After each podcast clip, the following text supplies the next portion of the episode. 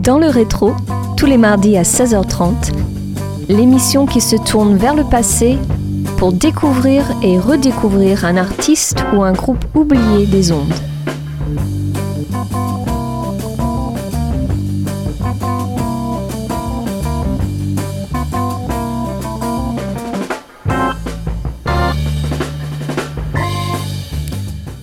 Bonjour à tous et bienvenue sur Radio Campus Angers pour ce déjà quatrième numéro saison 7 de votre émission Dans le rétro. Focus aujourd'hui sur Edgar Varese, un compositeur français naturalisé américain de musique moderne, électroacoustique et mixte. Né le 22 décembre 1883 à Paris et mort le 6 novembre 1965 à New York, il fut également chef d'orchestre et chef de chœur. Il est sans conteste l'un des compositeurs les plus imposants du XXe siècle. Son impulsion créatrice, qu'il puisa aux sources mêmes de la musique, la terre et le cosmos, il la communiqua à tous les musiciens du monde dont l'art est en plein devenir. Ses œuvres, jalons successifs de ses découvertes, heurtèrent brutalement le public. Il fallut des décennies pour que sa musique franchisse le seuil d'incompétence des auditeurs. On s'écoute un premier morceau composé durant les années 1922 et 1923 intitulé Hyperprisme, interprété et dirigé en 1960 par Robert Kraft et son ensemble of woodwinds, brass and percussion.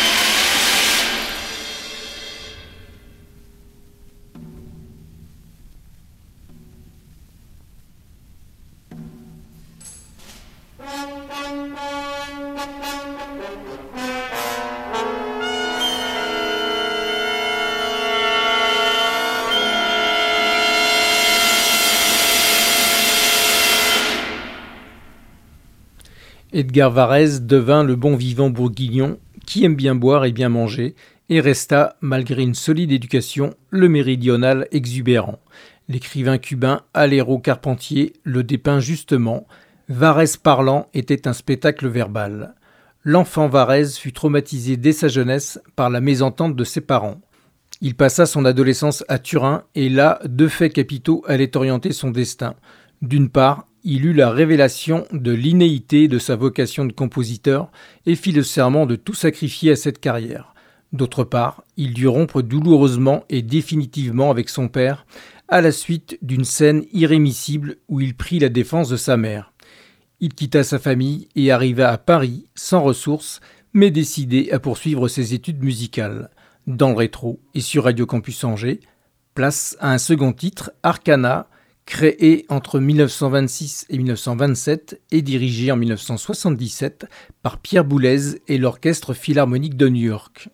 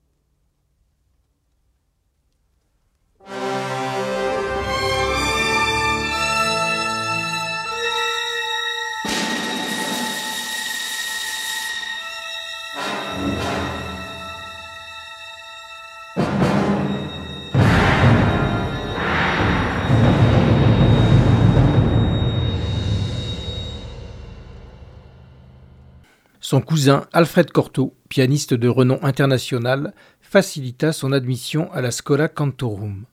Varese entra ensuite au Conservatoire national dans la classe de l'organiste, professeur et compositeur français Charles-Marie Vidor, d'où son non-conformisme le fit exclure. Il se sentait alors assez sûr de son métier pour commencer une carrière de compositeur libre, libre d'écrire sa musique, celle qu'entendait son oreille intérieure, dissemblable de celle qu'il connaissait, qui lui paraissait prisonnière d'un système tempéré bien usé. Grâce à son don de communication surprenant, il avait réussi, dans ce Paris compartimenté, à se lier avec des artistes les plus éminents de son époque, non seulement les musiciens Roussel, Ravel, Massenet et Debussy, mais aussi les peintres, parmi lesquels Picasso et Miro. Ionisation, composé en 1931 pour 13 percussionnistes et dirigé toujours en 1960 par Robert Kraft, est le troisième extrait que l'on se passe maintenant sur Radio Campus Angers et dans le rétro.